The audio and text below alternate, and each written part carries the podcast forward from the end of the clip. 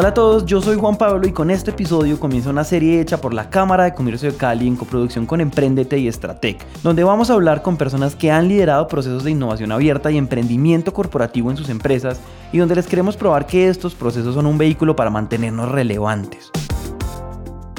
Decidimos hacer estos episodios porque sentimos que esa narrativa del emprendimiento nos ha vendido la idea de que los emprendedores son completamente opuestos a las grandes corporaciones y que a un lado están esos emprendedores que usan jeans y que van a romper con todas las industrias y que al otro lado están las corporaciones que usan corbata y que eventualmente se van a morir. Y aunque este discurso tiene un punto, pues omite un montón de mensajes como por ejemplo que cuando las corporaciones deciden emprender, los resultados pueden ser impresionantes. Por eso en este episodio les vamos a contar la historia de cómo Corona, una empresa que todos conocemos por hacer vajillas, pisos y baños, terminó creando una empresa con la capacidad de tratar la osteoporosis. Por eso en este primer episodio decidimos conversar con Alexis.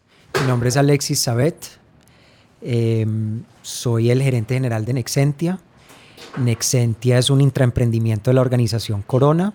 Me encanta, me encanta, me encanta, me encanta, me encanta la innovación, pero no desde el cliché, sino desde, desde cómo realmente uno puede desarrollar cosas que, de verdad sean necesarias en la comunidad productos que de verdad transformen vidas y, eso es, esa es una de mis pasiones. Alexis está al frente de uno de los intraemprendimientos de la organización Corona, que además es una de esas empresas emblemáticas de Colombia. Pero para contarles esta historia tenemos que comenzar pues por el principio.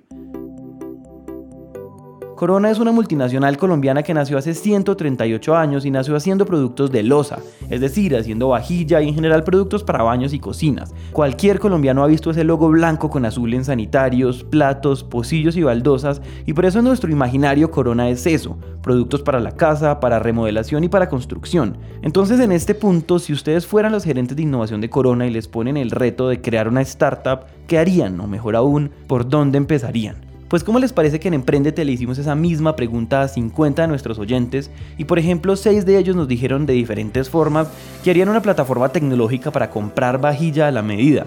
Y fue curioso escuchar eso porque eso es algo que también está haciendo Corona, pero esa en realidad no es la historia que les queremos contar hoy. La historia que les queremos contar en este episodio es un poquito menos intuitiva y para contarla tenemos que contarles que desde hace muchos años Corona ha ido creando nuevas empresas y nuevas unidades de negocio. Y en esas hace 60 años nace Sumicol como una empresa que básicamente le suministraba materias primas a Corona. Primero le vendía exclusivamente a las fábricas de Corona y después pues empezó a venderle a otras industrias. Se tomó una decisión de empezarle a vender eh, a terceros, minerales no metálicos. Es decir, eh, el origen de Sumicol es, es la explotación minera de minerales no metálicos como caolín, feldespatos, arcillas, carbonato de calcio, que son productos o son minerales no metálicos utilizados eh, prácticamente para para todos los productos de los materiales de la construcción. Entonces, nosotros le empezamos a vender a pintureros, a cementeros, a personas que producen vidrio, etcétera, etcétera, pero siempre dentro de una, dentro de un eh, paradigma de commodities, porque finalmente estos minerales no metálicos pasan un proceso físico de extracción de la tierra y de molienda y de separación de impurezas y ya. Entonces no son productos de alto valor agregado, son commodities en esencia. Sumicol entonces era y es una empresa rentable y así lo fue durante décadas, pero no era una empresa innovadora. Sus materias primas no tenían casi valor agregado y en algún momento sintieron que tenían que hacer algo al respecto. Para que se hagan una idea del contexto en el que estamos, si ustedes buscan en Google una imagen de la planta de Sumicol, se van a encontrar con una planta muy industrial, casi que es una mezcla entre una cantera y una planta grande de producción. Ellos son proveedores de materias primas para construcción y ahí tenían que generar innovación. Entonces nosotros hicimos una mirada sobre el mundo y sus tendencias y nos dimos cuenta que habían oportunidades para los minerales no metálicos en industrias muy importantes para las futuras décadas de la humanidad, que es la alimentación humana, el agro, la energía, eh, farma, ese tipo de industrias que ya están por fuera del sector de construcción y que son industrias que tienen más capacidad y más disponibilidad de pagar por valor agregado. Entonces en esa fase era, como no sabíamos, entonces teníamos que salir a, buscar, o sea, plantear muchas hipótesis. hey, yo creo que esto puede funcionar en el agro de esta forma. Hey, yo creo que esto puede funcionar en cosméticos de esta otra forma, o en farma de esta otra forma, o en alimentación humana de esta otra forma. Entonces nos teníamos que involucrar con actores de esos sectores para empezar a ver.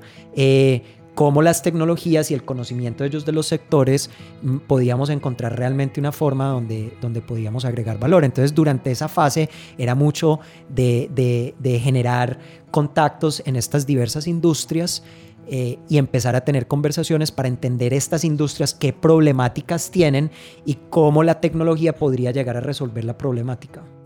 En Sumicol entendieron que esos minerales que estaban explotando tenían potencial en otras industrias, pero para explotar ese potencial tenían que involucrar ciencia e investigación.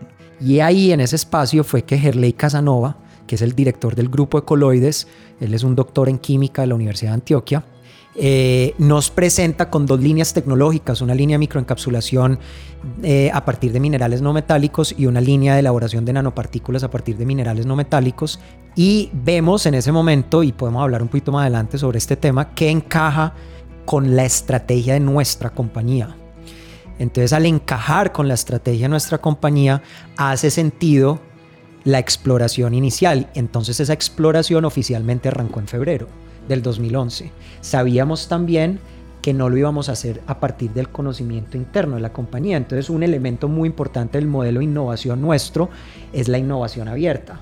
Y esa innovación abierta quiere decir cómo genero, cómo construyo, cómo tejo redes eh, con externos con quien yo pueda complementar mi conocimiento y sus conocimientos para entonces desarrollar cosas eh, para el mercado. Esto que acaba de decir Alexis para nosotros tiene dos aprendizajes. Primero, para innovar no solamente usamos capacidades internas porque muchas veces las respuestas están afuera. Afuera hay demasiadas personas haciendo demasiadas investigaciones y creando demasiadas soluciones como para que creamos que siempre nosotros podemos crearlo todo. Y esto se conecta con el segundo aprendizaje y es que la innovación no es solamente crear aplicaciones móviles o hacer cosas con inteligencia artificial. Obvio que sí, pero hay otras formas y sobre todo en industrias como estas la ciencia es muy importante. Entonces en esta historia se juntan dos cosas. El grupo Era un grupo de investigación de una universidad pública que tenía la capacidad de solucionarle un problema Corona. Y entonces ahí nace una alianza. Claro que ponerse de acuerdo fue difícil, pero finalmente llegaron a un acuerdo a 15 años, donde el grupo Coloide se convertía en una extensión de investigación y desarrollo de Corona y Corona en una extensión de innovación de ellos. Es decir, ellos les ayudaban a crear productos que pudieran llevarse al mercado. Entonces, conjugamos las capacidades técnicas de investigar y desarrollar del grupo de coloides con las capacidades nuestras de llevar cosas al mercado, de desarrollar nuevos negocios. Ambos aportamos un conocimiento relevante y tercero, somos ambas partes hemos sido siempre confiables. En esta unión de capacidades y de necesidades nace otra empresa que se llama Nexentia, una empresa que nace de esta alianza entre Corona y la Universidad de Antioquia con el fin de dar valor agregado a esos minerales no metálicos de los que tanto hemos hablado a partir de dos tecnologías, nanopartículas y microencapsulación. Y la mejor forma de explicarles esto que suena a ciencia de cohetes pues es con un ejemplo. Antes de que nosotros entráramos en la, en la ecuación, ya ellos venían haciendo pinitos en la industria y habían resuelto un problema muy sencillo, no muy trascendental, pero sencillo, que era incorporar carbonato de calcio en, barras de chocolate para la preparación del chocolate en mesa, o sea, el chocolate batido caliente que uno se toma. Cuando uno incorporaba carbonato de calcio sin microencapsular, esas partículas no permitían que cuando uno batía el chocolate se formara espuma. O sea, la espuma es un atributo muy importante para, para el colombiano tomarse el chocolate. Al estar microencapsulado, creamos una barrera para que esas interacciones físico-químicas no se dieran y permitir estabilizar la espuma. Entonces, por eso digo, era, ellos ya habían resuelto un problema no muy trascendental, pues estábamos resolviendo un tema de espuma que no es nada trascendental, pero lo importante de ese hallazgo fue que esa, ese concepto de evitar interacciones físico-químicas nos empezó a llevar a plantear muchas hipótesis hipótesis ya de verdad de cosas muy trascendentales. Una de las grandes problemáticas que tiene, que, tienen sobre, que tiene sobre todo la población femenina es la osteoporosis.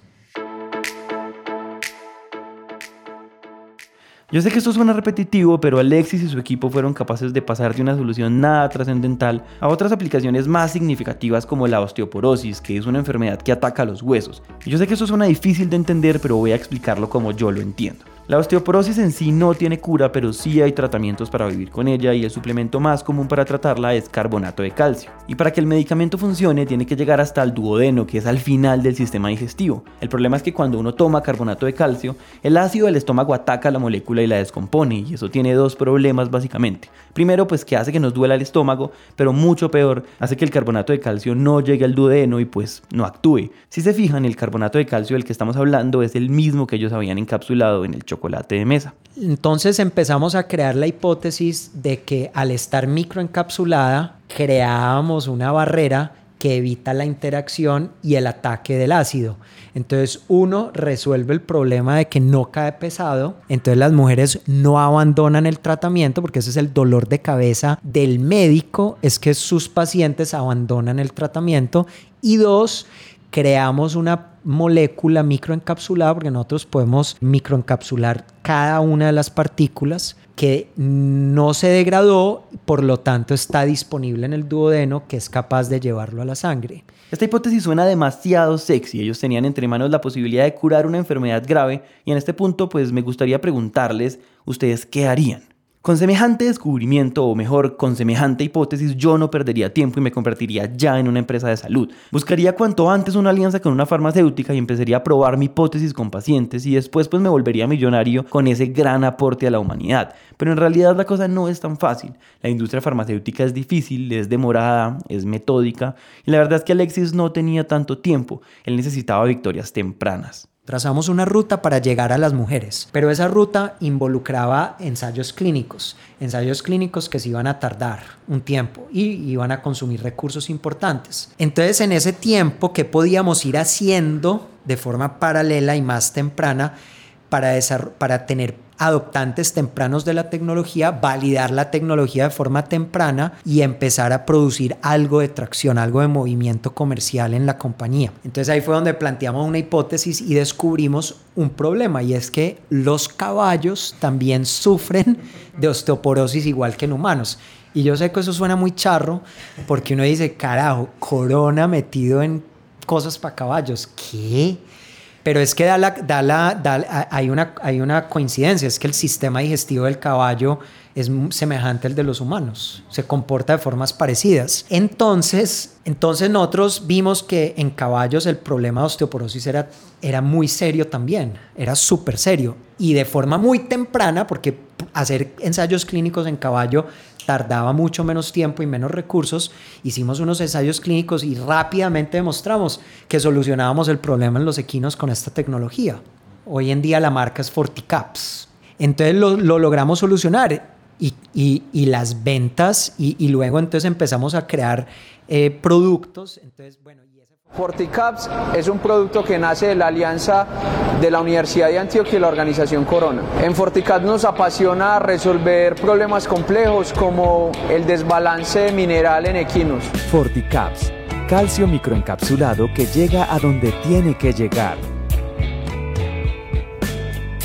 Como acaban de escuchar, Forticaps no fue solamente una forma de probar en animales una hipótesis más grande de que puede funcionar en mujeres. Forticaps ya es una empresa que opera y que resuelve un problema y eso es importante por varias razones. La razón más importante es que es una victoria temprana, es una prueba de mercado y es una evidencia impresionante de que esta apuesta que hicieron hace 7 años va por buen camino mientras al mismo tiempo aprenden y se siguen preparando para lo que viene. Y para Alexis eso tiene sentido, la forma en la que él lo explica es haciendo un símil con la mentalidad de un atleta. Si, si vos te querés ganar la medalla de oro en las Olimpiadas, pues vos tenés que empezar a participar en, en, campeonatos locales y después en campeonatos regionales y después en campeonatos nacionales y después no hay que y así es como uno se va formando. Lo mismo era el tema del carbonato, la tecnología de carbonato de calcio para el tema de, de, osteoporosis en mujeres. Esa, era, esa es la medalla olímpica de oro que nos queremos ganar, o una de las. Entonces, ¿qué íbamos a hacer nosotros para participar en,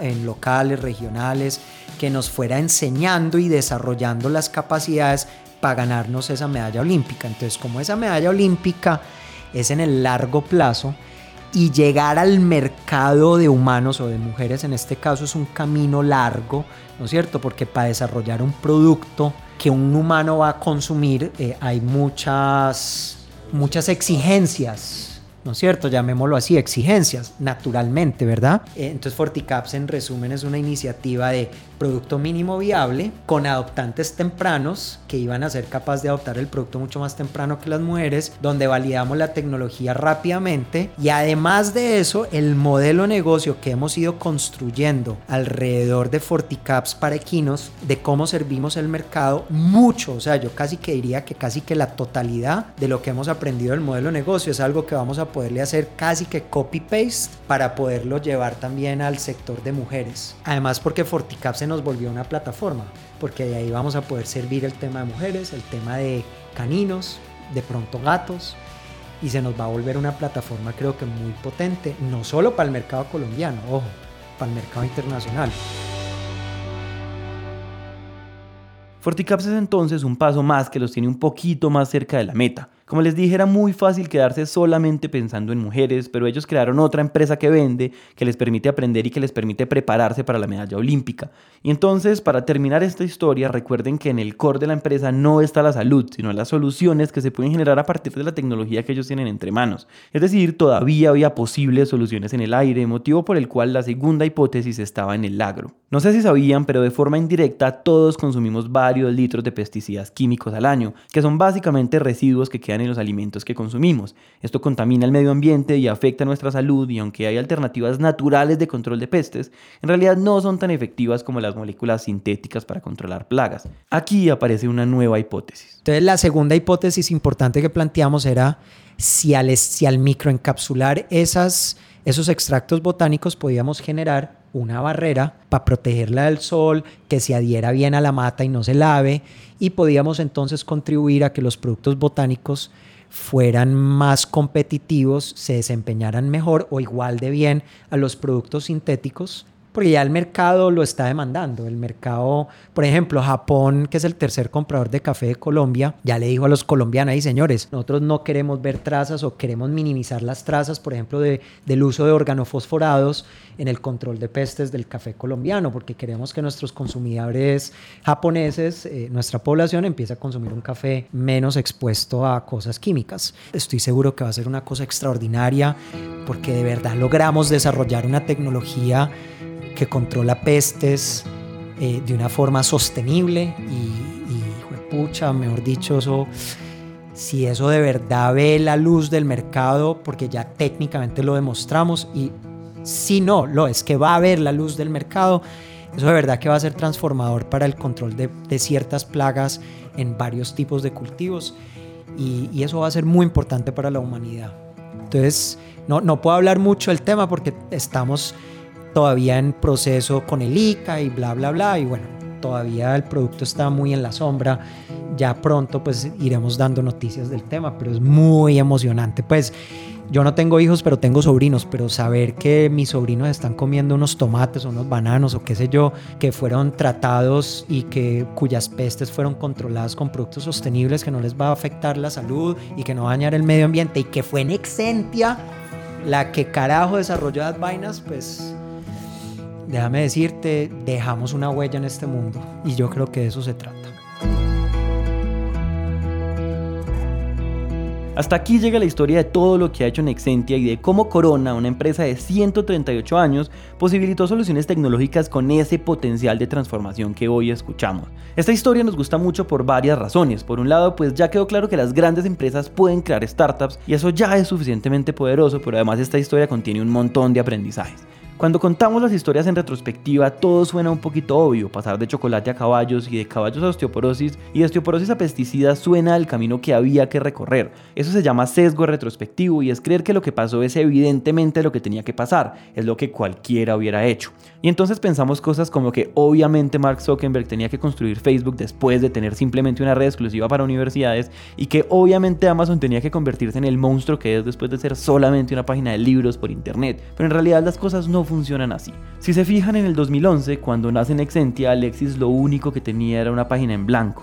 Tenía un reto grande, una tecnología con un potencial, pero una hoja en blanco. Y es que cuando empezamos en verdad no sabemos a dónde vamos a llegar y nada genera más incertidumbre que eso. Por otro lado, la metodología Lean Startup es otra que suena sencilla. Eso es casi que un manual, pero en verdad no. Otra vez pónganse los zapatos de Alexis, yo creo que puedo curar la osteoporosis, se necesito hacer un mínimo producto viable. ¿En serio todos hubiéramos llegado a la conclusión de que lo que había que hacer era lograrlo con caballos? Yo creo que no y por eso esta historia me parece poderosa. En mi opinión esta historia evidencia que la incertidumbre es más que una palabra de moda y que ser lean más que una metodología o que un manual es una mentalidad que nos permite abordarla.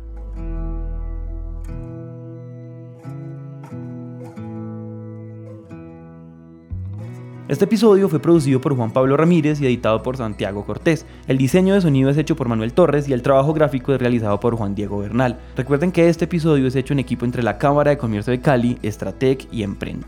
Realmente esperamos haberles dejado preguntas, inquietudes y sobre todo ganas de hacer cosas. Yo soy Juan Pablo, gracias por escuchar.